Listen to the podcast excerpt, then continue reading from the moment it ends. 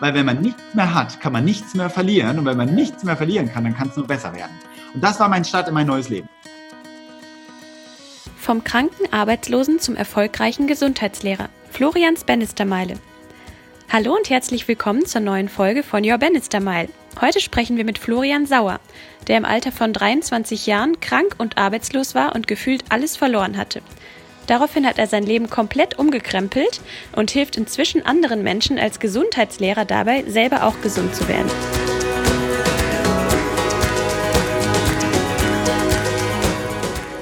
Your Bannister Mile, der Selbsthilfe-Podcast für dein Leben in Freiheit. Mit Clara, Lennart und Christian. Hallo, lieber Flo. Hallo Lennart, grüße dich. Ja, Hi. schön, dass du heute bei uns bist. Clara und Christian sind auch mit dabei, wie immer. Mhm. Schönen, was eigentlich? Guten Morgen. Einen wunderschönen guten Morgen. Bei ja. uns im Moment guten Morgen. Ja. Genau. Ja, Florian, wir sind sehr froh, dich bei uns im Podcast begrüßen zu dürfen. Ähm, ich war selber bei dir schon in Haselbach und konnte die Lebergallenreinigung machen, war sehr, sehr begeistert von dem, was ihr dort vor Ort macht, ähm, was du und auch deine Mutter ausstrahlt. Und ähm, vielleicht kannst du uns einmal reinnehmen, wie das bei dir entstanden ist, dass du das gerade derzeitig machst, was du machst, weil es ja schon sehr speziell. Mhm. Ja, also ich bin natürlich hier im Thüringer Wald aufgewachsen und wir sind in so einer großen Clique mit Jugendclub und wir hatten ja früher noch keine Handys und da war es ja immer so, dass man auch nach außen immer, ne, wer gute Muskeln hatte, hat Wertschätzung bekommen, wer dann dickes Moped, dickes Auto hatte, hatte Wertschätzung bekommen. Und so sind wir in so eine typische Trinkerklicke aufgewachsen, mit immer gut rauchen, immer im Kaffee sitzen und Partys feiern. Und in diesen Klischees haben wir immer auch Mädels an Land gezogen. Äh, das war eigentlich so eine richtige Partygesellschaft. Ich habe richtig eine Party-Kindheit durchlebt mit viel ja, industriellen Fastfood, sehr viel Alkoholexzessen auch schon in der Jugend. Es ging ja wirklich bei uns mit 14, 15, 16 schon los. Da haben wir auch schon geraucht und das war für mich ein ganz normales Feld. Ich habe noch nie eine Frage gestellt. Es war einfach cool. Es war einfach schön. Mhm. Und die sozialen Kontakte haben das Ganze natürlich super abgerundet. Und da sind wir drin aufgewachsen. Wir waren ja hier alle so in Baubranchen. Also habe ich einen Bauberuf erlernt, den Baustatiker. Und da waren wir auch immer mit Bauleuten unterwegs. Da ging es auch immer ruppig zur Sache. Ja, und so ist mein Leben darin entstanden. Mhm. Irgendwann eine Freundin kennengelernt, äh, dann ein Kind gezeugt, in eine Wohnung gezogen, zu Hause ausgezogen. So entsteht man ja im normalen Feld auch und das System zeigt einem, was gut ist, was nicht gut ist und man schwimmt da einfach mit. Ja, und irgendwann habe ich den Wunsch danach gehabt, mich, mir die Frage gestellt, was bin ich eigentlich oder wer bin ich eigentlich? Äh, ist das, was, was alle machen, immer das Richtige? Äh, ich habe mir einfach so Fragen gestellt und habe meine Freunde immer beobachtet. Auch das, was ich selber mache, dass ich mit dem Audi A4 Cabrio vom Kaffee parke, mit meinem Hugo Boss Anzügen, dann mir einen Kaffee Latte bestelle und da am Tisch sitze und mit den Fingern auf dem Tisch einfach die Mädels anzwingere, um dann in ein Gespräch zu kommen. Mache ich das jetzt am Ende meines Lebens oder kommt da noch was? Genau, und da kam erstmal nichts. Also habe ich dann irgendwann auch von einem eigenen Beruf und ich wollte so Größbaustatiker eigentlich nie werden. Ich wollte immer Kaufmann werden, aber das haben meine Eltern irgendwie nie zugelassen. Und ähm, ich habe immer so in eine Rolle reingepresst, äh, der ich mich nicht wohlgefühlt habe. Ja, und dann habe ich gesagt, ich werde jetzt Kaufmann, ich baue mir jetzt eine Firma auf mit Modesachen und mich hat Mode sehr interessiert, mich haben Textilien sehr interessiert. Und dann habe ich mir die Mode in Mailand, Paris, New York angeguckt und habe diese Waren, diese Tücher, diese Schals, diese Farbdesigns dann in Polen und äh, so herstellen lassen äh, in den Webereien und habe die immer dann äh, drei Jahre später auf den deutschen Markt geschmissen. Auf so Festen, auf so Märkten, in so Läden und äh, das lief unglaublich gut. Aber in dieser Selbstständigkeit habe ich sehr viel Stress gehabt. Ich habe immer am Wochenende arbeiten müssen, wenn alle frei hatten. Und ich war immer unterwegs, habe bis in die Nächte hinein gearbeitet und habe natürlich auch die gleiche Ernährung beibehalten und dasselbe Leben, den Lebensstil wie damals. Und da bin ich immer schwächer geworden, immer kränker geworden. Und ich habe das erst gar nicht so mitbekommen. Aber meine Eltern, die haben dann irgendwann, da war ich äh, 21 Jahre, so 20, 21 Jahre alt, haben die angefangen mit Rohkost, die haben angefangen, ihre Ernährung umzustellen, weil meine Mutter ganz viele Krankheiten hatte. Ich habe das aber nicht so mitbekommen, weil ich ja nicht mehr zu Hause gewohnt habe. Und äh, sie haben, mein Papa hatte immer mehr Depressionen bekommen und die Beziehung war da sehr schwierig. Meine Mama hat sich immer darum bemüht, sich um meinen Vater zu kümmern, auch diese Beziehung so ein bisschen aufrechtzuerhalten und seine Krankheit in Gesundheit mitzubetreuen. Und ich habe dann immer so mitbekommen, meine Eltern essen jetzt nur noch Blätter und sie entgiften. Ich habe erst gedacht, irgendwie haben sie irgendwie eine Krankheit und ich kann ihnen da irgendwie helfen, mal wieder normal zu werden. Und ich habe mich so ein bisschen eher abgeschottet. Und wo dann bei mir plötzlich so körperliche äh, Störungen losgingen, die ich erstmal mit Hämorrhoiden beim Doktor behandelt habe, mit Hautpilzen beim Hautarzt behandelt habe, mit äh, Kopfschmerzen, Migräne eben mit äh, Schmerztabletten behandelt habe, hat meine Mutter immer gesagt, Junge, das, was du machst, ist nicht gut. In den Büchern steht, dass du da irgendwann in ein Riesenloch fallen wirst und das, was du dir aufbaust, gefährdest du damit und frag dich mal, wie wert dir deine Gesundheit ist. Und ich habe immer abgewunken, ich habe Mutter, ich habe keine Zeit, deine ganzen Bücher zu lesen, diese dicken Ernährungsbücher. Ich sag, äh, ich habe hier Fußball, da habe ich Freunde, da habe ich Partys, hier habe ich meine Firma, ich möchte mein Haus abbezahlen. Wir hatten dann ein Haus gekauft und einen Kredit von 115.000 Euro. Das war für mich als junger Mann auch nicht so einfach.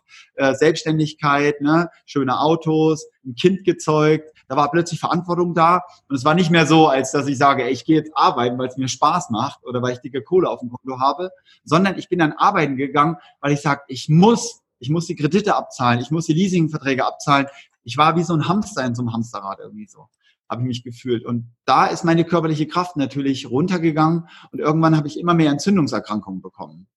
Ähm, das hat dann mit Reflux angefangen, Sodbrennen, da habe ich wieder einen Magenblocker bekommen, dann war plötzlich Colitis ulcerosa da, da waren die Magen-Darm-Schleimhäute angegriffen. Und irgendwann hat man dann Morbus Crohn bei mir festgestellt, aber im Dickdarm.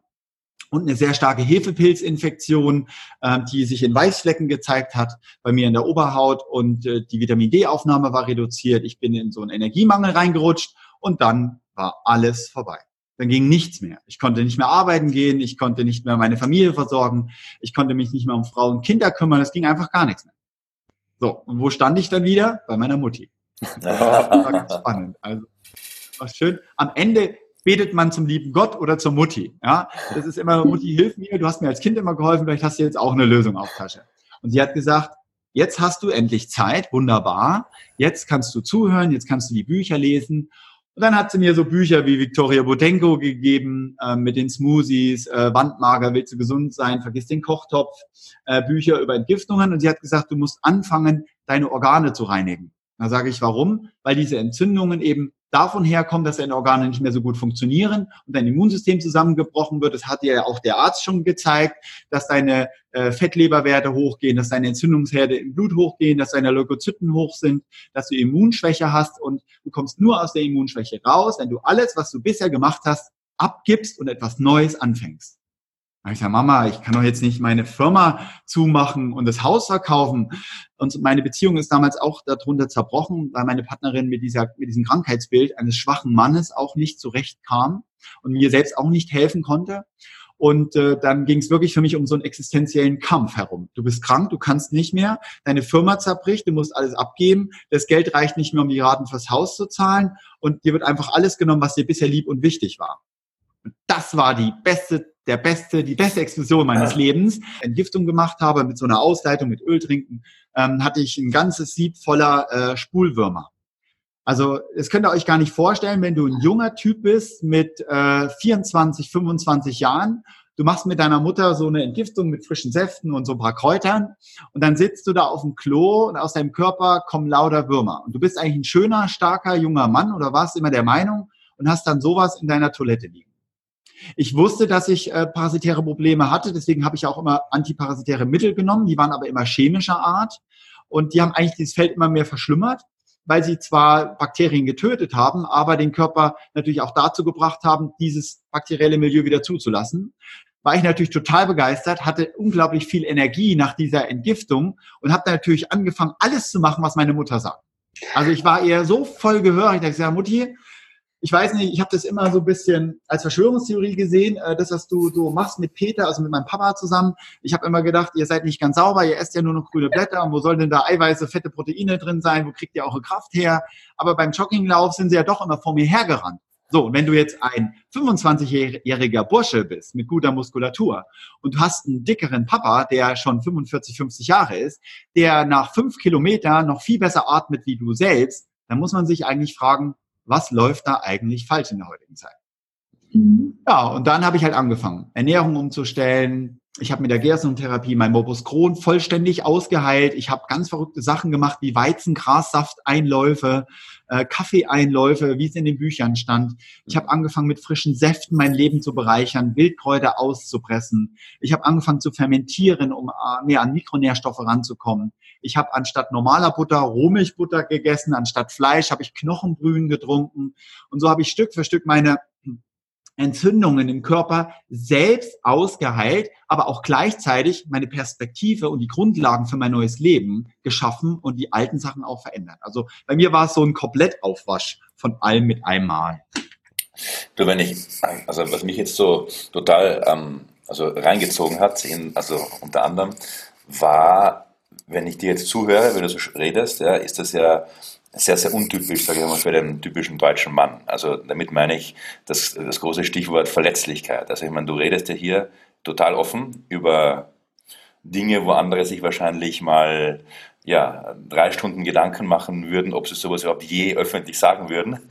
Ähm, mhm. diese, also diese Verletzlichkeit, wie ich sie wahrnehme, also diese Offenheit, Verletzlichkeit, also Vulnerability ist irgendwas bessere Wort in Englisch, ja, ist es etwas, was du schon immer hattest oder kam das dann auch sozusagen über das neue Bewusstsein äh, mit dem Körper und überhaupt mit, dem, mit deinem ganzen System? Also ich habe danach geforscht, ich habe mir wirklich diese Frage mal gestellt und ich komme ja noch aus der TDR bis zur vierten Klasse und da wurden ja immer am Ende des Jahres, also des Schuljahres, so Führungszeugnisse ausgestellt, also Betragen, Fleiß und Bewertungen äh, auch schriftlich dargestellt. Und da stand bei mir in der ersten Klasse drin, Florian hat für sein Alter zu stark ausgeprägtes Selbstbewusstsein. Und das hatte, das hatte man natürlich versucht auch zu behandeln. Da hat man gesagt, okay, für die Politik die kann man ihn nicht nutzen, für die Wirtschaft auch nicht. Äh, also stecken wir ihn ins Trainingszentrum in den Sport, Biathlon. Ja, das Trainingszentrum, also hat man gesagt, okay, der Junge hat so viel Energie. Heute würde man ADHS dazu sagen. Ähm, Ritalin gab es damals noch nicht, das konnte man mir nicht spritzen, mich also ruhig stellen. Also hat man gesagt, dann muss er halt seine Energien verbrennen, dann muss er halt äh, Langlauf, Biathlon, ne? da muss er da drin eben trainiert werden und so sah auch meine Woche aus. Unter der Woche habe ich gearbeitet, am Wochenende ging es dann in den Sport. Und das war gut für mich. Da konnte ich wirklich brennen, aber ich wurde beschäftigt, auch hier wieder abgelenkt. Ich wurde einfach immer mit irgendwelchen Aufgaben belegt, die ich abzu, äh, abzuarbeiten hatte. Und es hat mir auch Spaß gemacht, weil ich ja dadurch Liebe bekommen habe. Mhm. Meine Eltern waren Kaufmänner. Ich habe ja nur Liebe bekommen, wenn ich irgendeine Leistung verbracht habe. Also gute Noten, gut gearbeitet, den Rasen gut gemäht. So bin ich aufgezogen worden. Ich habe ja gedacht, wo ich dann aus der Schule raus bin, okay, also wo kommt jetzt die Liebe her? Äh, okay, ich muss ein Haus bauen, dann kriege ich Liebe, weil ein Mann muss ein Haus bauen, er muss ein Kind zeugen, er muss einen Baum pflanzen, er muss eine Firma aufbauen und er muss mit schönen Autos nach außen hin glänzen. Das habe ich mit 23 schon gehabt, aber der Rucksack war so schwer, dass ich ihn nicht mehr tragen konnte. Ich habe mir gedacht, das kann doch nicht wahr sein. Ja, es kam dann gar keine Liebe am Ende. Und ich habe gesagt, okay, das ist nicht der Schlüssel. Also muss ich irgendwie mich innen etwas mehr formen. Und ich habe mich ja nie mit meinem inneren Selbst beschäftigt. Es hat ja nie jemand interessiert, wer der Florian wirklich ist, was er wirklich kann, was er wirklich machen möchte. Es ging ja immer gute Noten, A, guter Mensch. Viel ja. Geld, A, Anerkennung. Äh, große Firma, A, er respektiert, er hat etwas, was zu respektieren ist. Mhm. Und das ist bei mir mit 26 zusammengebrochen, vollständig, das Ganze. Und dann habe ich gesagt, irgendwas stimmt hier nicht. Und dann, mhm. und das ist also über, also über die, also meine Frage, ich muss sie besser formulieren. Also war es über sozusagen das neue Gefühl für den Körper, also dass du quasi da ja einen vollkommenen Wandel gemacht hast, hat sich da und wenn ja, was auch in deinem Innenleben verändert? Ich glaube, so ist die Frage vielleicht besser formuliert. Naja, ich bin erstmal, ich würde sagen, ich bin so ein bisschen in, auch in Schwulität mit mir selbst gekommen, da ich Du gehst ins Krankenhaus, hast Morbus Crohn. Der Arzt sagt, wir müssen äh, das Endstück der Sigma-Schleife rausschneiden. Äh, eine halbe Stunde später lernst du einen Mann kennen, auch in diesem Krankenhaus, der ist 50 Jahre alt. Den haben sie äh, vier Wochen vorher dasselbe operativ entfernt. Und der hat zu mir gesagt, Junge, mach das bloß nicht. Äh, ich kann meinen Stuhlgang nicht mehr selber halten. Ich muss bis ans Ende meines Lebens Windeln tragen. Und ich möchte nicht, dass du als junger Mensch den gleichen Fehler machst. Ähm, ich hätte das nie gemacht, wenn ich gewusst hätte, was da am Ende auf mich zukommt. So, jetzt wirst du plötzlich mit Angst konfrontiert, du bist im Krankenhaus und es gibt einen Mann, der im Krankenhaus behandelt wurde, der sagt, bitte mach das nicht. So, dann liest du diese Bücher, wo drin steht, dass die Schulmedizin alles nur rausschneidet und ich sage immer, aber warte mal, ich bin doch mit einem Arztkoffer, als Kind habe ich doch immer gespielt, ich war doch Feuerwehrmann, äh, man hat mir das doch alles schon so hingegeben, man hat mich doch so hin schon trainiert, äh, ich habe plötzlich angefangen, was, was, was in mir steckt, in Frage zu stellen. Also du liebst die Rügenwalder Teewurst und fragst dich, ob die gesund ist. Ja, das ist ja erstmal wie, wie ein Selbstschuss, den du abgibst und sagst sag mal, hä, dir schmeckt sie? Du denkst, sie tut dir gut, aber du stellst in Frage, ob da wirklich was drin ist, was dir nachhaltig etwas gibt oder was dich nachhaltig schädigt. Und so bin ich so ein bisschen in diese Verschwörungstheorie, in meine eigene Verschwörungstheorie reingefallen. Ich habe mir die Frage gestellt, lebe ich hier in der Matrix oder ist das meine eigene Welt, die ich mir da schaffe? Leben alle irgendwo mhm. in einem mhm. Strom drin und keiner kriegt das mit? Oder lebt hier wieder selbst jeder Bund in seiner Selbstverwirklichung und darf eigentlich machen, was er will? Und da bin ich natürlich schnell an meine Grenzen gekommen. Ähm, es gibt ja ein Steuersystem, es gibt ein Schulsystem, es gibt ein Wirtschaftssystem. Alle halten sich an das gleiche System und werden ja durch ihre Geburt da hineingeboren. Da habe ich gesagt, wie gehe ich denn damit jetzt um? Äh, fange ich an, mir Rasterzöpfe wachsen zu lassen und nach Costa Rica auszuwandern. Das war auch eine Idee von mir. Ich habe gesagt, raus aus der Wirtschaft, äh, vielleicht irgendwie irgendwo im Dschungel leben. Äh, dann bin ich mit dem Rucksack durch Thailand gereist, äh, bin aber auch nicht glücklich gewesen, weil ich habe gesagt, ich brauche irgendeine Aufgabe. Oder habe ich eine Möglichkeit, mit dem System sehr gut zu leben, da drin gesund zu sein, da drin auch zu wirtschaften und etwas Gutes zu tun oder nur am Förderband zu stehen und zu produzieren. Und diese vielen Fragen haben dann letztendlich dazu geführt, dass ich mich beruflich völlig neu orientiert habe. Und natürlich, weil ich krank wage, war, nenne ich mich jetzt auch dein Gesundheitslehrer, weil ich einfach Dinge mache, die Menschen helfen sollen, wieder gesünder zu werden. Aber natürlich dabei viele Aspekte aufzugreifen. Also ist praktisch meine Leidensgeschichte auch meine Berufung letztendlich geworden. Mhm. So schön, dass du das so offen erzählst. Äh, ich habe noch mal eine Frage dazu. Du hast vorhin gesagt, ähm, es kannte dich niemand. Ähm, und du hast immer versucht, der Liebe nachzulaufen, hast dann festgestellt, es gibt gar keine Liebe. Also nach der Schulzeit musstest du dir andere Möglichkeiten suchen, Liebe zu bekommen. Gab es da irgendeinen Schlüsselpunkt, wo du gesagt hast, das war der Moment, wo du erstmal auch selber erkannt hast, wer Florian ist? Ja, also durch das, durch das viele Weinen und das viele auch allein sein plötzlich. Ne? Äh, meine Mutter hat mich immer in den Wald äh, gebracht, wir sind immer mal wandern gegangen. Ich habe immer so wie so Angstschübe gehabt, so extreme Ängste, Existenzängste und gleichzeitig auch von anderen irgendwo ähm, nicht mehr als so wertvoll angesehen zu werden. Und sie hat mich immer in den Wald gestellt. Wir haben bei uns im Wald so drei Birken, die an einer Kreuzung mit drei Wegen in der Mitte wachsen. Und sie hat gesagt, das ist ein hochenergetischer Baum. Da habe ich auch wieder gedacht, oh, meine Mutter, ey. Habe ich mich in diesen Baum reingestellt und sie hat gesagt, umarme mal diesen mittleren Baum, äh, drück dich richtig an das Moos ran und bitte ihn einfach auch mal darum, äh, dir deine negativen Gedanken, dir deine negativen Energien und auch deinen Schmerz zu nehmen. Und ich stand wirklich 15 Minuten in diesem Baum drin und das ging mir so gut danach. Das hat immer so drei, vier Tage angehalten und dann bin ich immer selber wieder in den Wald gelaufen. Und da ging bei mir so Spürfelder an. Ich habe irgendwie gemerkt, äh, ich, es gibt also auch Haare, die sich bei mir aufstellen, wenn ich Emotionen habe, wenn ich einen Kinofilm gucke, wo Soldaten vom Krieg nach Hause kommen, fange ich an zu weinen. Das habe ich früher immer unterdrückt. Ich bin vom Sternzeichen Wassermann. Der Wassermann ist ja extrovertiert. Ähm, der ist ja nach außen gerichtet, der versteckt so ein bisschen sein Inneres. Aber im Aszendenten bin ich Krebs und der Krebs ist auch sehr sinnlich, der braucht Wärme, der braucht Licht, der hat Plan A, Plan B, der zieht sich auch gerne mal zurück, der hört gerne Klavier. Und es war so ein bisschen bei mir so ein Widerspruch. Einmal der Coole mit der Crossmaschine, aber auf der anderen Seite Poesie, Träumen, äh, Gedichte, Yoga. Aber ich habe ja nie Yoga trainiert. Ich habe ja immer nur gewirkt, gearbeitet, äh, ne, gemacht und die weitesten Sprünge mit einer Crossmaschine erreicht. Äh, ich habe ja das alles nicht gekonnt. Es hat mir ja nie einer beigebracht. Also habe ich auch mhm. angefangen, meine Yoga-Lehrerausbildung zu machen, meine Shiatsu-Therapie-Ausbildung zu machen, um auch mal in das Feld reinzukommen. Und da war auch wieder meine Mama der Schlüssel. Also ich bin ja wirklich sehr dankbar für alles. Sie hat mich mal in eine Yoga-Casa geschickt nach Spanien, ja. da waren nur Yogis äh, und drei sind das innere Kind und so. Und ich habe immer gedacht, oh mein Gott. Und ich habe gedacht, ich habe Probleme. Ja, ich habe gesagt, ich habe Probleme. Ja, ich kam einfach aus einem anderen Feld. Und diese Menschen auf dieser Yoga-Casa El Morisco in Andalusien, die haben mit mir so Reise mein inneres Kind gemacht. Die haben mir gelernt zu meditieren, äh, in der, äh, also äh, zu zu warten, ohne etwas zu erwarten, also seine Gedanken auch mal wegzuschicken. Und da habe ich gelernt, so Dinge in mir zu spüren, die ich vorher nicht kannte auch Berührungen anzunehmen, wenn mich jemand massiert, das wirklich zu genießen, äh, auch mal ähm, eine Wanderung zu machen, ohne zu quatschen. Ja, und das waren so Dinge, wo ich gesagt habe, oh, da entsteht ein unglaubliches Gleichgewicht, so eine innere Mitte, eine Wärme und so eine Fülle. Ja, und dann hatte ich aber immer das Problem, dass ich mich zwar gewandelt habe, aber irgendwo ging es nicht weiter. Und dann habe ich halt angefangen, mich zu untersuchen zu lassen und dann haben halt festgestellt, ja, ich habe hier ein paar Nährstoffmängel, ich habe hier ein paar Belastungen, hier und da sind Entzündungsherde und so habe ich Stück für Stück aufgeräumt in allen Bereichen, also beruflich, ernährungstechnisch, ähm, mit Entgiftungen natürlich, aber auch mit Menschen, die mir Energien geben, anstatt welche zu nehmen. Ich habe mich also auch von einem alten Freundeskreis verabschiedet, wo ich festgestellt habe, dass es eigentlich keine Freunde sind, sondern eher so Energieräuber. So würde ich das heute formulieren. Also ja, es gibt auch Menschen, die eine Energie nehmen.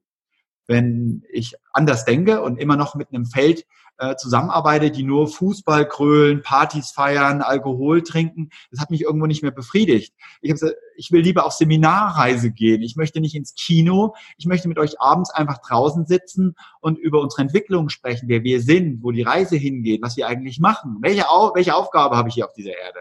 Die haben ja alle irgendwie so einen Vogel gezeigt. Die haben gesagt, Mensch, Florian, so wie ich damals meine Eltern gesehen habe, haben die plötzlich mich gesehen. Und mhm. alle haben versucht, mich in meine Box zurückzuschieben. Alle haben gesagt, Mensch, Flori, trink doch mal ein Stück Alkohol. Los, geh doch mal wieder mit zum Kriechen. Das ist doch nicht normal. Du musst doch mal wieder ein Stück Fleisch essen. Ich habe irgendwann echt gedacht, ich bin nicht normal. Und jetzt weiß ich, ich bin nicht normal. Damit lebt sich viel besser. Und ich kann damit auch Dinge tun, die mir wirklich Spaß machen. Total spannend, weil ich habe mich vorgestern mit einem, einem Top-Manager unterhalten hier, auf einer sehr privaten Ebene.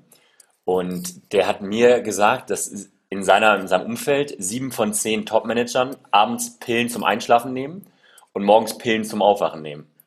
Und dann ist, was ist normal? Also das ist wahrscheinlich jetzt die nächste Frage, die man sich vielleicht stellen kann. Und das ist das Spannende, wenn man sich überlegt, was zurzeit halt irgendwie in der Gesellschaft abgeht oder was in der Normalität drinsteckt. Und wenn du sagst, dass du nicht normal bist. Also es ist ein ganz, ganz spannender Widerspruch irgendwie, den ich, äh, den ich selber auch wahrnehme in der Gesellschaft irgendwie, weil es so absolut nicht mehr funktional ist. Also es fun funktioniert in der Form nicht mehr. Aber normal heißt ja, also kommt von Norm. Nicht? Ja. Und Normen kannst ja, also du kannst ja, was wenn in einer Gesellschaft eine Norm aufsetzt, dass, ich weiß nicht, ähm, alle rückwärts gehen müssen, dann wäre das ja auch dann normal, wenn du rückwärts gehst und nicht nach vor. Und die Normen, glaube ich, passen aber so gut wie nie äh, auf mehr als ganz wenige Personen. Mhm. Also das heißt, die, mhm. die eigene Realität ist, ist glaube ich, das, von, von, von dem du auch sprichst, nicht, Florian? Ja, du deine eigene Realität kreiert hast. Meine Oma Elsa, die hat immer gesagt, das habe ich mir als Kind immer eingeprägt, die hat gesagt, nur tote Fische schwimmen mit dem Strom. Ja, genau. Ja, genau. Und mein Opa hat mir immer das Angeln der Fische im Bach mit der Hand gelernt. Das heißt, wir sind immer unter die Ufersteine mit der Hand runter und dann sind die Forellen, die schwimmen ja da im, äh, am Tag immer unter den Ufern lang. Und wenn man diese Forellen so spürt, dann kitzelt man denen dann ba den Bauch. Dann hat man Zeit, vorne zu den Kiemen zu kommen und sie dann dort zu packen und rauszuholen. Und das waren immer die lebendigen Fische, die wir gefangen haben. Ne? Und ich habe immer gesagt, ich habe immer eine Abwehr gehabt, das zu machen, was alle machen. Ich habe immer meine Lehrerin gefragt, warum müssen wir das machen? Warum muss ich das lernen? Wozu brauche ich das in meinem späteren Leben, wenn ich doch immer was Eigenes mache? Ich habe letztens so ein kleines Video gesehen von so einem Junge, der sitzt am Tisch und lernt Mathe mit seinem Papa. Und der Papa sagt, Junge, du musst das lernen. Er sagt immer, warum? Ich will doch nur Bagger fahren, wenn ich groß bin. Brauchst Mathematik, um deinen Abschluss zu haben, damit du den Führerschein für deinen Bagger aber Papa, ich will doch nur Bagger fahren. Und man hat so richtig gemerkt, dass der Junge nicht versteht, was der Papa über seinen Kopf versucht, in das Herz des Kindes reinzuhämmern. Mhm. Und man sieht, wie der Junge sich verletzt, er dann ganz traurig guckt und so. Und das ist so auch etwas, das hat mich erinnert an meine Kindheit auch. Ich habe immer nicht verstanden und keiner hat es geschafft, mir das zu erklären, weil es keiner geschafft hat, mir das fühlen zu lernen. Und irgendwann habe ich mein Herz verschlossen. Ich habe mich einfach nur noch geschützt. Und dann habe ich nur noch aus dem Kopf gelebt. Ich habe nur noch das gemacht, was alle sagen, um irgendwo ein bisschen Wert zu bekommen. Ja. Und das ist das, das mache ich jetzt gar nicht mehr. Ich sage auch Leuten Dinge, die, die dir nicht passen. Weil ich sage, du, ich muss dir das sagen, weil ich das gerade so fühle. Und wenn es dich verletzt, dann ist es auch ein Volltreffer. Dann ist es ja auch was, was da irgendwo bei dir auch irgendwo sitzt und gelebt werden möchte. Und äh, das ist auch meine Aufgabe als Coach, nicht immer das zu sagen, was einem gefällt, sondern auch Leute auch mal an ihren Rand zu führen, damit sie ihre Grenzen kennenlernen oder ihre Themenfelder auch. Wir wollen ja ihnen auch trotzdem irgendwo helfen. Und das war bei mir auch so. Es gab Leute, die haben mir Dinge gesagt, da bin ich absolut aggressiv geworden. Da bin ich, und das waren immer die Engel, die mir begegnet sind, die mich am meisten weitergebracht haben. So, am, Ende, am Ende war ich dann auch mal äh, bei so einem Gesprächskreis bei uns in, an so einem Vortrag. Da habe ich einen Vortrag über Smoothies gehalten und da hat mir ist ein Arzt aufgestanden, der war empört und hat dann gesagt, Sie leiden unter einer psychischen Störung. Oh. Äh, bitte? Und da habe ich gesagt, wie heißt die denn? Und da meinte er Orthorexie. Dann habe ich mir das aufgeschrieben, Orthorexie, also heißt nach außen gerichteter Gesundheitswahn. Und das habe ich dann wirklich auch mal gegoogelt. Und habe gesagt, ist ja spannend. Das gibt's ja wirklich. Und jetzt sage ich, wenn jetzt mich Leute fragen, sagen mal, Florian, bist du kerngesund? Sag ich, nee. Und dann, und dann sagen sie, wie, wie, wie, wieso nicht? Du machst doch hier Gesundheit. Doch, ich habe ich hab eine psychische Störung. Damit bin ich anerkannter in jedem Falle und ich sage, ich habe so einen Gesundheitswahn. Ich, daraus ist eine Virusinfektion entstanden, die ist schon ansteckend, die steckt andere Leute schon an. Aber man kann sie nicht mehr aufhalten. Das ist wie dieser HIV-Virus. Auch der ja, soll ja so schlimm sein und wird schulmedizinisch gebildet, aber letztendlich ist es ja auch nur eine Autoimmunerkrankung und eine und kann man vielleicht auch wieder verändern. Ich bin aus diesem Feld rausgegangen, aber psychisch bin ich nicht ganz rund. Mhm. Mhm. So, und damit, damit gehe ich sehr gut um. Aber ich musste auch mein Feld so ein bisschen verändern. Das heißt, äh, Leute, mit denen ich kommuniziere, Freunde, Orte, wo ich hingehe, Restaurants, die ich auswähle zum Essen gehen, Urlaub, den ich mache, der ist nicht mehr in der Ägypten in einem All-Inclusive-Hotel. Mhm. Also mit dieser kleinen Entgiftungsveränderung, Ernährungsveränderung und das, was meine Mutter mir erstmal mitgeben konnte, bin ich als Wassermann losgeschossen. Ich habe diese ganzen Bücher gelesen über Ernährung, über Entgiftung. Ich habe einfach festgestellt, ja, für mich ist das so, wir leben in einer Matrix, wir sind da alle reingerutscht, das wollte vielleicht auch am Ende keiner, aber früher gab es bunte Handys mit bunten Tastaturen, bunten Bildschirmen und jedes war anders und jetzt sehen alle Handys gleich aus. Alle Autos sehen gleich aus. Wir kaufen alle die gleiche Kleidung mit Zara und H&M und keiner hat mehr Bock, so gleich zu sein. Mhm. Ja, ich lasse mir wieder Hemden nähen in der Schneiderei. Mhm. Ähm, das sind so, ich gehe wieder aus diesem Feld raus. Mhm. Ähm, das finde ich total spannend. Du, was mich interessieren würde, und glaube ich sicher unsere Zuhörer, ähm, du hast es ja öfter schon angesprochen, Entgiftung, Organe, Entzündungen im Körper. Ja? Ich glaube, es wäre spannend, oder, Leonard, wenn man vielleicht ein paar, so ein paar Beispiele, also wenn du mal von Leber redest zum Beispiel, ja, oder was immer ja, Lennart, spannend ist, ja. Der Lennart hat es so schön gesagt, ne? die Top-Manager haben alle das gleiche Problem. Sie stehen früh auf, trinken zwei bis sieben Kaffees, ja, oder Caprilsäure, dann ist es ein Bulletproof Coffee noch mit drin, das einfach in der Ketose ein bisschen besser laufen. Und dann kicken die sich erstmal auf die Arbeit. Ähm, den Meetings und den Stress gerecht zu werden, brauchen sie einen Reizstoff, um in der Reizung von vielen Leuten, die natürlich äh, etwas erwarten, was noch besser ist als das, was sie selber schon wissen, gerecht zu werden. Und dieser Anspruch ist natürlich Stress im Körper. Und Stress ist eigentlich der größte Feind, den wir heute haben, aber im Alltag natürlich hoch angesetzt ist. Das heißt, wir sind im Sympathikus und wir wirtschaften sehr viel, aber wir haben weder Parasympathikus, was Entgiftung betrifft, wir haben weder den äh, Vagusnerv, was Entspannung und tiefe innere Ruhe betrifft und somit entartet das Ganze natürlich und der Manager spürt, dass ihm mehr Kräfte wegfließen, als er gewinnt. Also erhöht er das Potenzial an Reizstoffen, an Drogen, die kommen dann mit dazu. Im einfachsten Fall ist es weißer Zucker, Weißmehl, Kaffee, ne, Alkohol, Kohlenhydrate natürlich auch, das sind ja auch irgendwo äh, Drogen, die kann man auch so verwenden, also viel stärker. Und später werden es dann natürlich dann entstehen dadurch Kopfschmerztabletten, die also die Kopfschmerzen wieder wegmachen, Blutverdünner, die das Blut verdünnen. Und in diesem Kreislauf äh, wirtschaften sie ja immer mehr und irgendwann brechen sie zusammen. Und das, was der Lennart vorhin so schön gesagt hat, sind ja auch meine Kunden.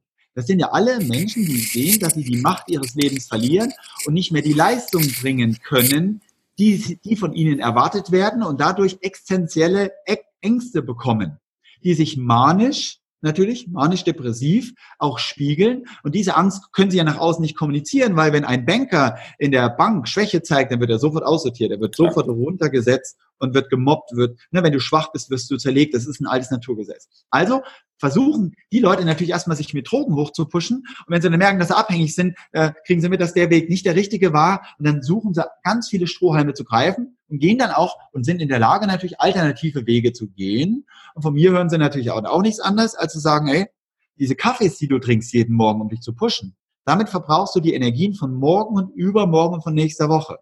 Wenn du mal deinen Kaffee weglässt, bist du komplett schwach. Du bist richtig schwach und musst im Bett liegen und das für Tage, weil du siehst, wo dein Körper wirklich steht. Und jetzt frage dich, bist du bereit, weiter diese Drogen zu nehmen und deine Energien zu verbrauchen, denn das viele Geld, was du verdienst, wirst du nicht ausgeben können. Du bist mit 50 so im Eimer, dass du viel Geld brauchst, um wieder gesund zu werden.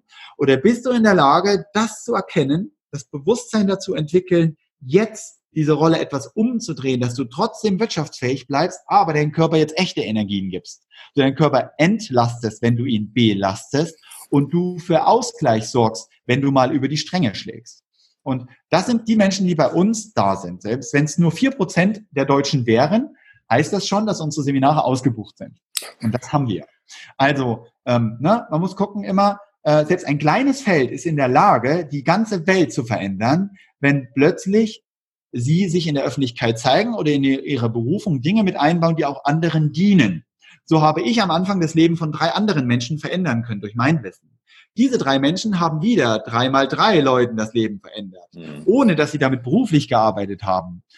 Und habe ich mir gesagt, Mensch, wenn ich das als Beruf machen würde, aus meinem Haus, was ich hatte, worum ich gekämpft hatte, was leer stand, habe ich eine kleine Pension gemacht, habe Familien rangeholt mit Kindern. Auf entsprechend ihren Allergien haben wir uns Nahrungsmittelkombinationen ausgedacht, die sie besser vertragen, damit sie im System anerkannter sind, dass die Kinder nicht so gemobbt werden, dass sie eben keine Kuhmilch mehr trinken, aber Mandelmilch. Und das hat super funktioniert.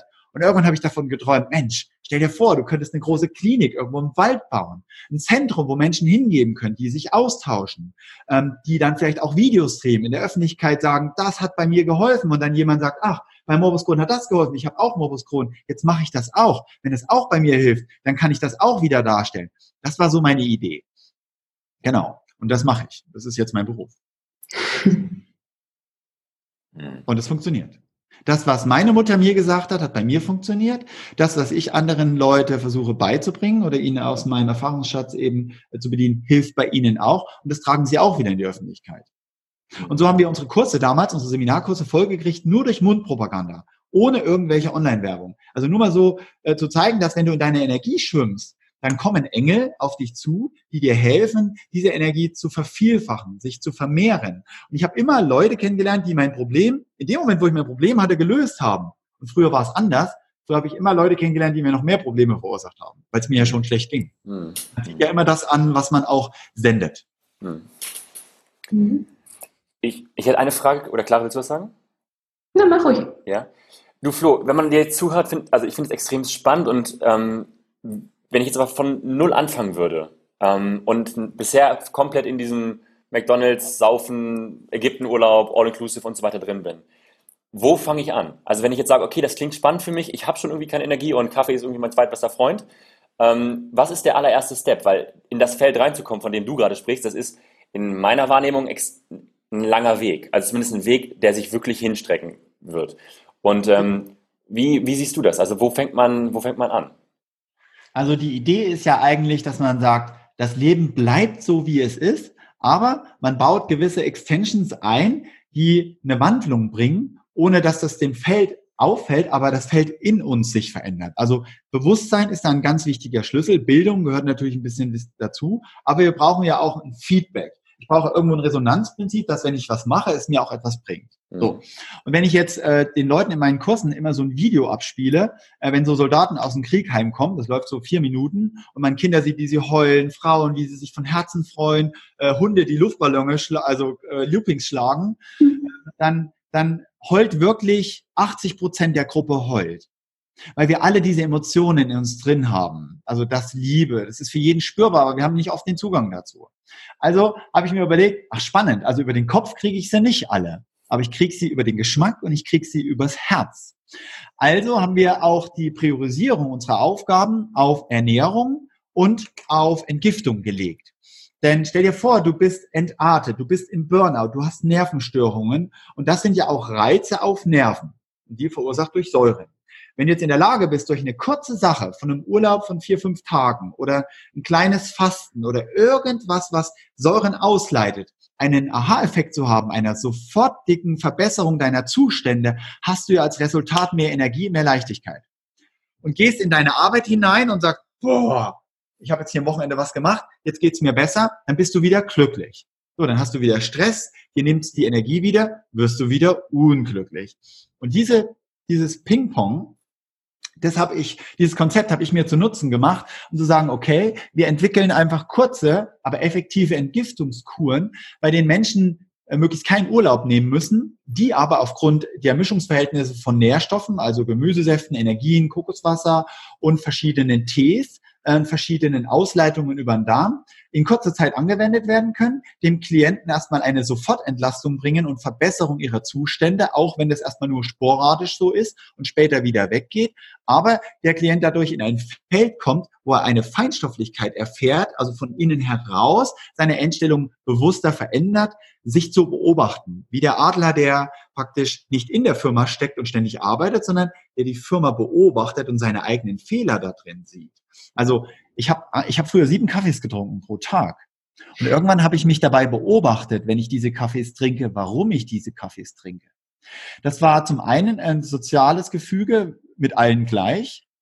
Zweitens natürlich auch äh, die Energie, weil durch das Koffein bin ich äh, im Adrenalin extrem hochgegangen.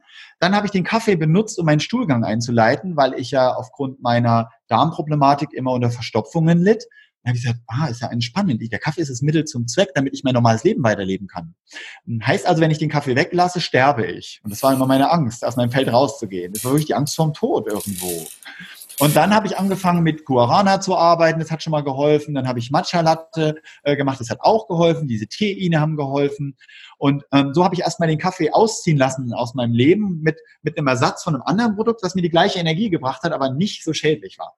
Und irgendwann habe ich dann wieder einen Kaffee getrunken und habe ich gemerkt, wie der mich überreizt. Wo ich gemerkt habe, boah, äh, mein Herz flattert, ja, ich äh, hyperaktiv und habe gesagt, ey, der tut mir nicht mehr gut. Und erst dann konnte ich den Kaffee auch weglassen. Das war total spannend. Also, ne, man braucht erstmal einen Ersatz. Wenn jemand Brot isst und hat meinetwegen einen verklebten Darm oder hat eine Glutenunverträglichkeiten, zu dem zu sagen, ey, lass mal das Brot weg, da kriegt er eine Lebenskrise. Aber wenn ich sage, ey, guck mal her, das ist das Problem mit dem Gluten im Moment, dein Darm ist durchlässig, du musst diese Kleber weglassen, hier hast du fünf oder zehn Rezepte und hier gibt es auch eine Firma, da kannst du dir dein Brot so schon kaufen. Dann sagt er, oh cool, mein Leben geht weiter, dort kann ich das Brot bestellen oder ich habe Zeit und kann hier das Brot machen. Wir sind ja alle ein bisschen unterschiedlich. Also ne, die Idee erstmal aus dem Feld mit einer gleichen Droge, die genauso schmeckt und mich genauso hält, erstmal weiterzumachen, hilft uns, weiter in, im System integriert zu sein, weiter dem Beruf nachzugehen, auch mit seinen Problemen erstmal weiter zu leben, aber sich Stück für Stück zu verbessern.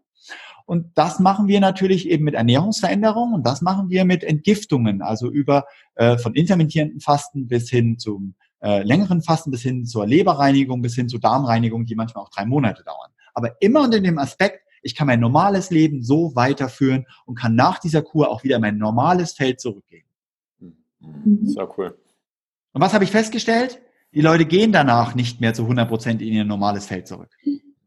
Ich kann wirklich sagen, jeder, der bei uns äh, im Kurs ist, auch den Austausch der Gruppe, auch diese Themen, die wir hier bei uns oben immer mal durchgehen, durch die Wanderungen, äh, durch die Wildkräuter, durch die Säfte, spüren die Leute ja auch ein Energiepotenzial, was sie danach nicht missen möchten und fangen dann an, auch Säfte zu trinken oder die zu kaufen, ähm, kaufen sich eine Saftpresse oder mal einen Mixer, trinken Smoothies, ähm, kaufen weniger Kuhmilch, aber auch nicht gleich Sojamilch, sondern machen mit Mandelpüree und Wasser sich eine Mandelmilch. Und dann entsteht natürlich eine andere Energie, es kommen andere Fette in den Körper Körper. Der Körper kann damit anders arbeiten, entstehen andere Energien, andere Ideen und die setzt man um. Mhm. Spannend. Ich habe noch eine Frage an dich, Florian. Als du vorhin gesagt hast, äh, du bist deiner Mama so dankbar und die hat dich da so rangeführt ähm, an diese ganzen Dinge. Wie hast du es denn dann in dem Moment geschafft, dich über Wasser zu halten, auch finanziell? Also du hast ja gesagt, du konntest nicht arbeiten und du warst auch krank und es ging dir auch schlecht und ähm, ja, wenn man den ganzen Tag im Wald ist und Bäume umarmt und Säfte trinkt und auf der Toilette sitzt und seine Würmer bewundert, dann äh, ja, geht da nicht viel weiter mit dem Geld. Wie, wie, hast du das denn geschafft, dir da was aufzubauen? Und wie hast genau. du es in dem Moment, ich glaube, das ist auch für unsere Zuhörer wichtig, äh, innerlich und äußerlich geschafft zu überleben? Genau, also das ist ja der wirtschaftliche Aspekt ist ja auch immer ganz wichtig. Also bei mir war es halt so, äh, meine Mutter war eigentlich immer mein Auflehnungsgrad oder überhaupt Eltern sind ja immer Auflehnungsgrade. Das heißt, man möchte immer alles anders machen wie die eigenen Eltern, weil man aus denen ja entstanden ist und sie schon am besten kennt. Also habe ich meiner Oma immer mehr zugehört wie meiner Mutter. Jetzt war es schwierig. Meine Oma selber konnte mir nicht helfen. Meine Uroma schon mehr. Meine Oma war traumatisiert noch aus dem Zweiten Weltkrieg. Äh, die war total platt, wenn ich über so emotionale Themen geredet habe und solche Sachen. Äh, die hat eigentlich äh, nur immer Dr. Oetker angerührt und so Magifix. Ähm, meine Mutter, das war so ein bisschen dieser Widerspruch, deswegen bin ich daheim ausgezogen, wo meine Eltern angefangen haben, so gut zu essen und habe mir erstmal eine eigene Bude, also eine eigene Wohnung geholt und später habe ich dann dort in der Nachbarschaft ein Haus, das frei geworden war, dann gekauft. War schwierig, erstmal zu meiner Mutter zurückzugehen. Also war es das erst, also das Letzte, was ich gemacht habe, ich hätte es gerne eher gemacht, war äh, Mutti und Papa wieder zu fragen, ey, könnt ihr mir helfen? Ich bin gerade bei Kasse, äh, ich kann meinen Kredit nicht mehr abzahlen. So.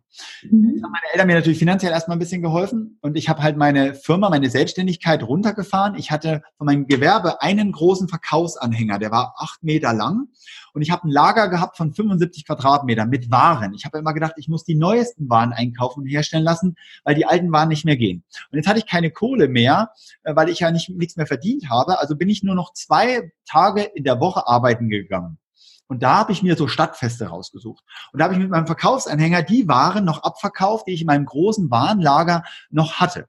Und es war ganz spannend für mich erstmal festzustellen, dass die Leute nicht immer das Modernste kaufen, sondern die kaufen immer das, was es gibt. Also wenn ein System Waren anbietet, weil sie sagen, so, wir wollen nur diese Waren, und dann kaufen die Leute die auch. Das war ganz spannend. So habe ich drei Jahre lang mit einem schon totgeglaubten Gewerbe, was aber immer noch lief, aus einer Gürteltasche heraus auf Wochenmärkten und Festen, immer die Wochenenden meistens habe ich mir rausgesucht, gearbeitet, weil ich da durch viel mehr Leute auch mehr verdient habe, dass ich die anderen Tage in der Woche mich um solche Sachen kümmern konnte, wie mich zu entgiften, mich zu ernähren und so weiter. Und natürlich auch um die Raten für mein Haus abzuzahlen und mich auch entsprechend um meine Tochter zu kümmern. Denn das war das Allerwichtigste in meinem Leben, mein Haus, mein Fahrrad und meine Tochter. Und ich habe mich jeden Tag für diese drei Dinge bedankt. Bin früh aufgewacht und habe gesagt, danke, dass ich das habe.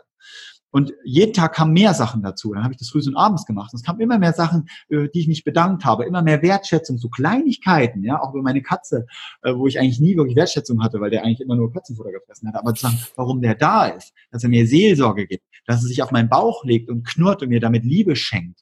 Ähm, solche Sachen, die waren mir früher nicht bewusst. Naja, also musste ich eine Strategie entwickeln. Und das war die. Zwei Tage in der Woche habe ich gearbeitet. Die Waren waren da. Ich musste keine Waren kaufen. Somit konnte ich immer Einnahmen schaffen, konnte also auch meine Steuern zahlen, konnte mir davon ein bisschen Lohn nehmen. Ich war ja ein Kleingewerbe auch und konnte damit existieren und habe mit dem Geld, was ich eingenommen habe, meine Ausbildungen finanziert. Das heißt, in dieser Krankheit habe ich angefangen, Ausbildungen zu machen. Ich habe in der Rainbow Way Akademie von der Breda Diana Petri in Hasloch habe ich die äh, Ausbildung zum Ernährungsberater. Da habe ich erstmal ein bisschen was über Proteine, Eiweiße gelernt, über wirkliche Nährstoffe und warum in unserem Essen heutzutage, was wir kaufen, keine Nährstoffe mehr drin wegen der Verarbeitung und so weiter und der Oxidation von Enzymen und Vitaminen. Ähm, ich habe aber auch gelernt, mit Tensoren zu arbeiten, also mit Energien, mit Bovis-Einheiten. Ich habe dort gelernt, kurze, effektive Atemtechniken anzuwenden, Meditationen, die mir helfen, mit meinem Kopfkino besser umzugehen, ähm, auch Nervenstörungen damit wieder runterzufahren. Ähm, dann habe ich gelernt, was Einläufe und Darmspülungen sind. Äh, damit konnte ich auch meinen Entzündungsherden entgegenwirken. Ich konnte also Gifte verdünnen durch Einläufe mit einfach Wasser oder mit Natron oder mit Tees.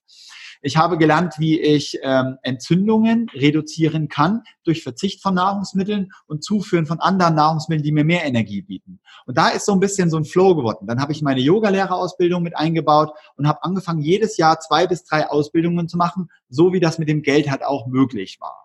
Und so wie ich diese Ausbildung abgeschlossen habe, habe ich davon geträumt, damit natürlich dann auch beruflich zu arbeiten. Und habe das dann in meine in meine Fastenwanderkuren eingearbeitet, habe ich Wildkräuterwandern gemacht, dann habe ich in meinem Haus habe ich umgebaut zu einer Pension, habe dann eben Zubereitungskurse angeboten Boot, damit habe ich angefangen, ist Stück für Stück mehr zurückgekommen. Und dann habe ich mal ein, ein Wochenende auf dem Markt gearbeitet und dann habe was verkauft und dann habe ich ein Wochenende einen Zubereiterkurs gemacht. Wo ich den Zubereiterkurs machte, musste ich ja nicht mehr ähm, auf den Markt fahren. Das war der Austausch für mich. Und so ging das Stück für Stück immer mehr in diese gute Richtung. Und irgendwann habe ich diese ganzen Waren aus diesem riesen Warenlager verschenkt.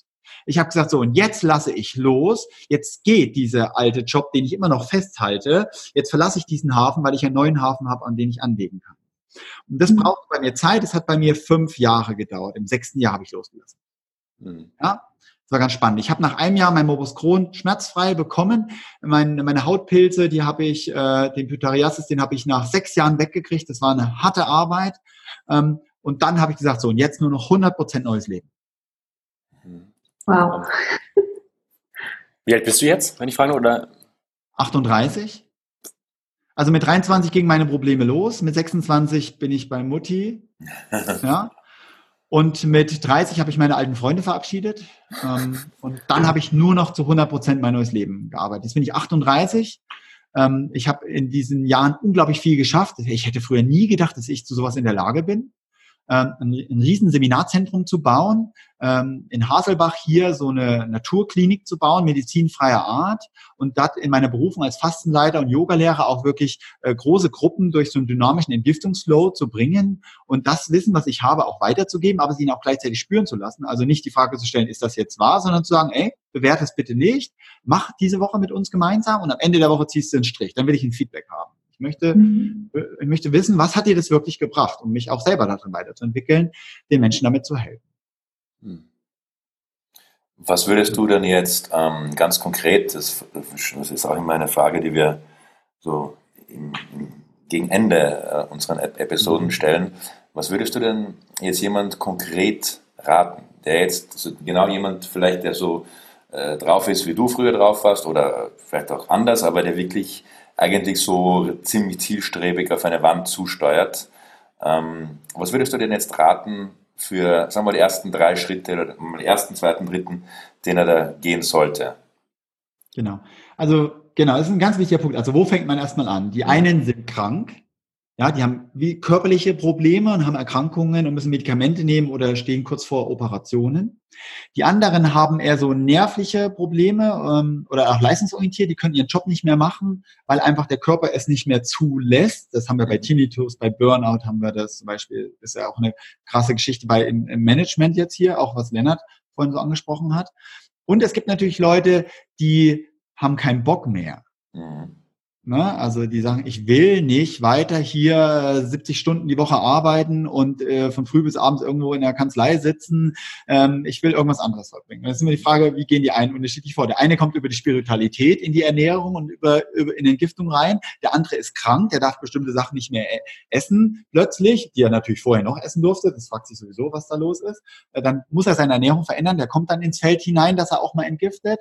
Und dann gibt es natürlich Leute, da geht gar nichts mehr, die sind gezwungen, gezwungen dazu, was zu verändern. Mhm. Und die Mehrzahl sind ja nicht die Leute, die dazu gezwungen werden, sondern die Leute, die spüren, dass im Körper irgendwas nicht mehr rund läuft, mhm. dass sie Energiemangel haben, dass sie sehr gereizt sind, aggressiv sind, dass sie sich nicht mehr schön fühlen, sie zu stark altern, dass sie körperliche Gebrechen haben und das versuchen zu verstecken, zu verpudern, zu verschminken, zu parfümisieren, äh, wie im Barockzeitalter damals auch schon. Also das ähnelt sich jetzt gerade wieder.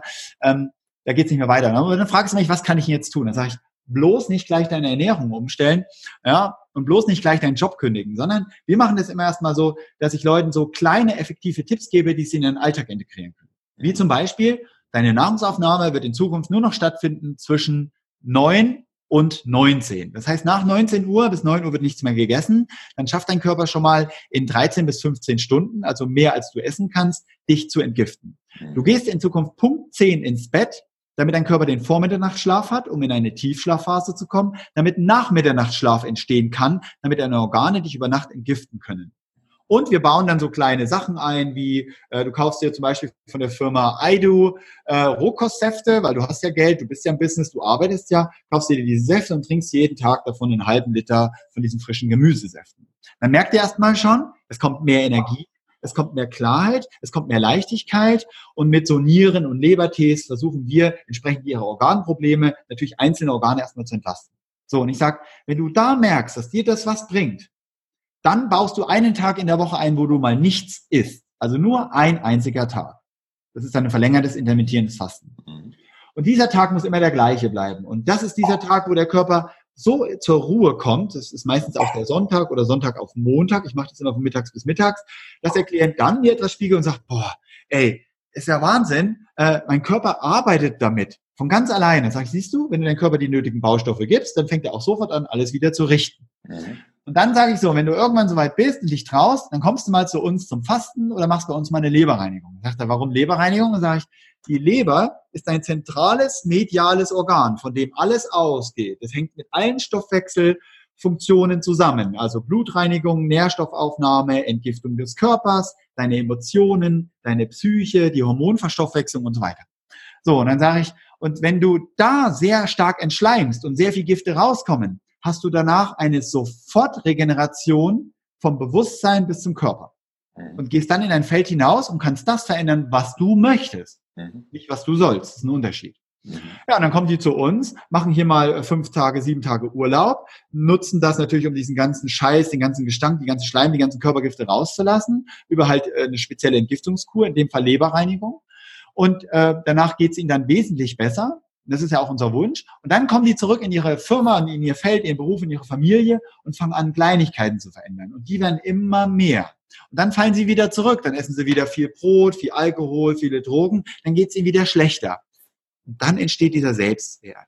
Dann entsteht der Punkt, dann spüren sie innen und außen, das sind Unterschiede. Was bin ich mir wirklich wert? Und wer den Wert für sich nicht hat, der richtet sich eben hin. Und wer den Wert für sich hat, der fängt an, für sich Dinge im Äußeren auch nach innen zu ziehen. Und das ist das, ich muss da gar nichts mehr machen. Ich sehe mich eigentlich nur so als Pionier, Leute anzustoßen. Mhm. Die machen ganz tolle Projekte. Muss ich mir vorstellen, ich habe eine Familie bei uns in den Kosten gehabt, die haben eine Holzschreinerei. Die Firma macht's aus Jena.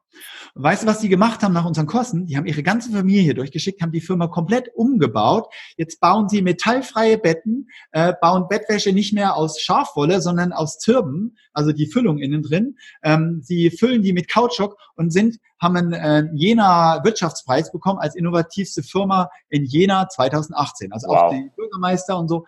Und die helfen Menschen, haben eine Cafeteria gebaut, wo gesundes Essen gebaut wird. Und die ganzen Leute von den Baufirmen gehen bei denen jetzt essen. Kann jeder mal googeln, die Firma macht's aus Jena. Und bei denen bestellen wir natürlich auch unsere Betten gleich für unsere für unser Seminarhaus. Die beliefern uns mit unserer Bettwäsche. Also ist ein Yin und Yang Prinzip. Ja. Ein anderes Beispiel. Die, die Bianca Rauch aus äh, Saalfeld, die war bei mir damals krank, im öffentlichen Dienst gearbeitet, im Katasteramt und hat nur gejammert. Und ich habe gesagt, Bianca, was kannst du am besten? Oder was möchtest du machen? Oh, ich, ich stelle so, so total gerne Seifen her. Das hat mir meine Oma gelernt. Und ich sage, ich sag, äh, Bianca, bitte, mach eine Seifenfirma auf, ich besorge dir deine Kunden und du hast einen neuen Job. Ah, ich, aber ich im öffentlichen Dienst, da ist doch für die Rente gut vorgesorgt und so weiter. Ich habe gesagt, Bianca, probier es aus. Jetzt hat sie mir eine Woche später ein, ein Paket mit Seifen geschickt, mit einem Drucker, mit Papier überklebt. Eine Rasierseife, und eine Körperseife mit Olivenöl. Dann sagt sie, und die Seifen kannst du auch essen. Was habe ich gemacht? Habe die Seifen natürlich probiert es ist nichts passiert. Also nur Öle, NaOH und äh, verschiedene Aromen aus Ölen heraus. Ganz natürlich aus dem Garten gepflückt und selbst gemacht. Das war total spannend. Ich habe gesagt, Bianca, das ist so toll, ich wasche mich mit nichts anderem, bitte bau eine Firma auf. So, Jetzt hat sie ihren Job gekündigt, hat ein kleines Startup gegründet, hat ein Lehmhaus gebaut, mitten im Wald und macht den ganzen Tag nur noch eins, stellt mit ihrem Mann Seifen her, haben jetzt noch ein Kind adoptiert. So, ich sage im Internet dann immer, an meiner Haut lasse ich nur noch Nicole, also ist meine Partnerin, Wasser und Bianca Rauchseifen. Die Leute bestellen dann bei der Bianca Rauch diese Seifen und benutzen ab da an keine anderen Seifen mehr äh, weil das pure Natur ist. Die kann ich in die Wiese schütten, die Blumen wachsen dadurch wunderbar. Ich, ich verursache kein Leid. So, jetzt ist sie schon so weit, dass sie im Monat über 500 Seifen verkauft, müsste jetzt sich jetzt schon vergrößern, müsste eine riesen Firma wieder bauen, will sie aber nicht. Sie möchte so bleiben und hat damit eine völlig neue Berufung, sorgenfrei und macht nur noch das, was sie am, am besten macht.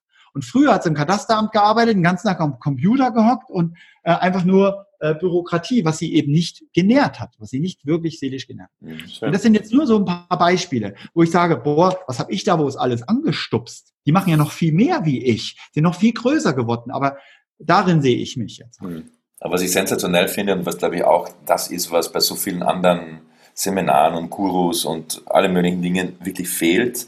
Ich meine, viele Menschen gehen zu irgendwas, was ich zehn Tage irgendwo Silent Retreat oder was weiß ich, ja, oder zu irgendeinem Namen, gehen dahin, haben natürlich einen riesen Impuls, ja, aber der, der, also der, der Schritt, also der, der Gap ja, zum, zu dem, was du jetzt sozusagen das alte Leben nennst oder diese, diese, diese Realität, in der drinnen sind, zu dem, was sie dann kurzfristig erleben, der ist ohne Unterstützung dann nicht mehr zu füllen. Das heißt, sie fallen wieder sofort zurück ja, und was ich genial finde, was du, also hat mich jetzt auch total angesprochen, was du jetzt erzählt hast, okay, fang mal hier an, mach mal erst einen kleinen Schritt, schau, was passiert, du hast sozusagen einen immediate hm. Bodyhack irgendwie, ja, mach den nächsten Schritt und dann kann man mal die Leber machen und du kannst es aber immer in dein bestehendes System integrieren und veränderst dann, so also, habe ich festgestellt, das System eigentlich dann von innen heraus und nicht mit sozusagen Druck und Gewalt von außen.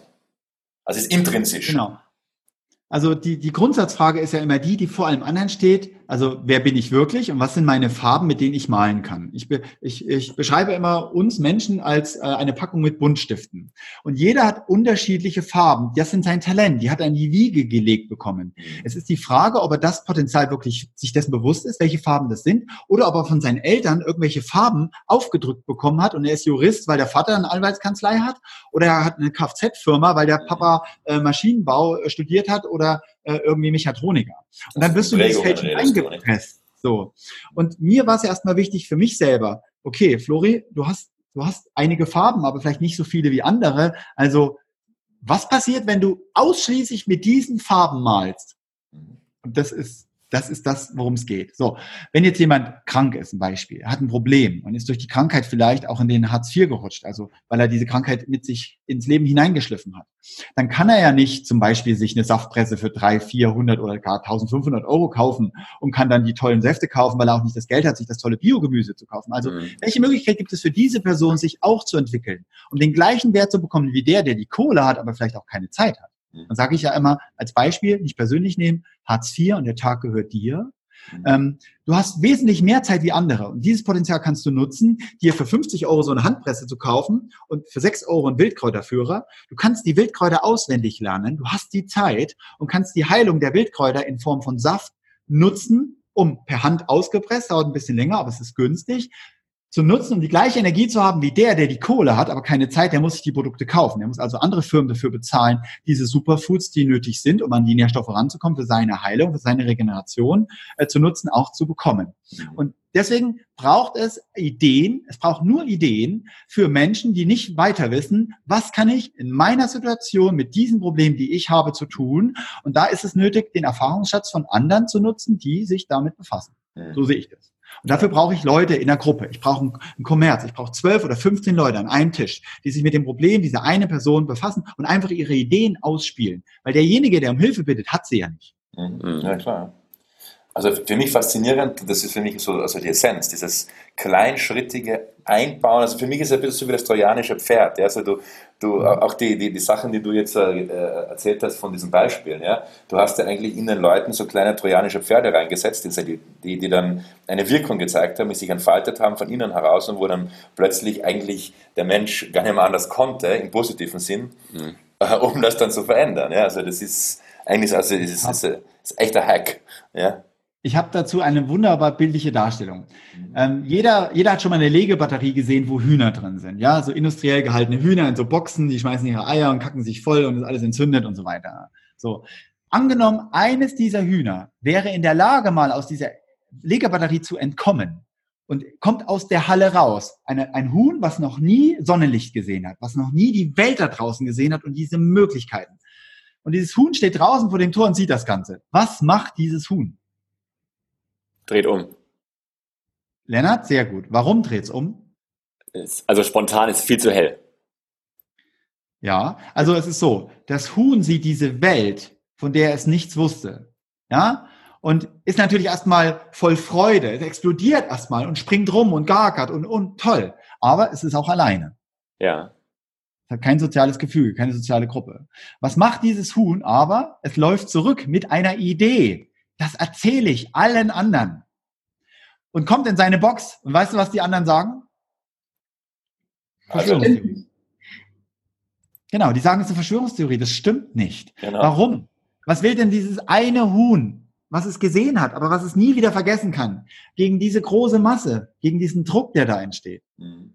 Aber jetzt stell dir mal vor, 50, 60 Hühner, einfach weil irgendeine Schleuse nicht zuging zwischen da raus. Die zwischen auch wieder rein, aber machen die ganzen Schleusen auf und holen die Gruppe raus. Mhm. Das ist diese Wandlung, die wir jetzt gerade haben. Klar, wir haben Schulmedizin, sie diagnostiziert uns super, sie versucht uns auch zu helfen, aber die Mehrzahl der Symptome werden unterdrückt und verschoben und der Körper ist ein Organapparat und es wird rausgeschnitten. Mhm. Aber es gibt auch eine Gruppe, die sagt, nein, es gibt Möglichkeiten, Dinge natürlich anzuwenden, die auch helfen wo es nicht einer Operation bedarf. Natürlich gibt es erstmal eine Revolte durch die Medizin und die sagen, ja, so ein Quatsch und Globulis und das wirkt alles nicht und das darf man nicht machen und das ist eine Verschwörungstheorie. Aber wenn dann doch es immer mehr Menschen gibt, die dann sagen, es geht doch, heißt es doch, wenn neun Wissenschaftler sagen, das geht nicht, und ein Wissenschaftler kommt, der sagt, doch, bei mir hat es funktioniert, heißt das, dass die ganze Wissenschaft nochmal neu aufgeholt werden muss. Es muss nochmal alles neu untersucht werden. Das sehen wir jetzt bei der CO2-Emission. Das ist ja der, die gleiche Sache. Ne? Ähm, man kann es in Frage stellen und das sollte man auch. Mhm. Man sollte es unbedingt in Frage stellen. Aber darüber reden wir am Wochenende. Ja. äh, also, was, ja, genial. Also, wow. Fast schon, klar, ich weiß nicht, ob du noch eine Frage hast, aber ich glaube, das ist ein schöner Rahmen gerade Ja, und ein das ist ein schöner, Ja. ein schöner runder Abschluss. Die Frage, die ich jetzt noch hätte, wäre, ähm, was hat man zu verlieren?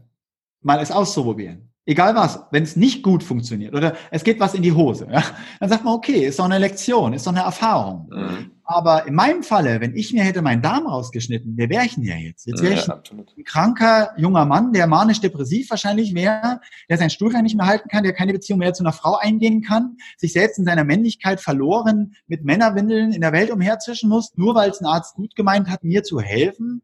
Das ist doch für mich nicht der Schlüssel. Also kann ich doch dankbar sein, dass ich ein paar ganz verrückte Sachen mal ausprobiert habe. Mhm. Und wenn sie mir nichts gebracht hätten, dann hätte ich halt gesagt, okay, lass ich wieder weg. Den medizinischen Weg hätte ich ja immer noch gehen können. Eben. Ne? Also Eben. Ja. und dann habe ich mir gesagt, äh, wenn ich meine Kuhmilch gegen eine Nussmilch oder gegen eine Mandelmilch austauschen kann und ab da an hören die Verschleimungen auf, dann ist das doch schon mal wieder ein Pro, was zu verändern. Wenn ich merke, dass ich mit einem, mit einem besser gebackenen Brot eine bessere Verdauung habe, dann ist das doch auch Pro. Also sollte man doch einfach nur ausprobieren, ohne zu bewerten. Mhm. Aber auch mal bereit sein, den Mut zu haben, Dinge zu machen, die man sich so gar nicht vorstellen kann und auch das Vertrauen zu haben von Erfahrungen von anderen. Und das ist heutzutage auch so mein Ding. Ich mache unglaublich gerne Seminarreisen, weil ich da sehr viel lerne von anderen Menschen eben.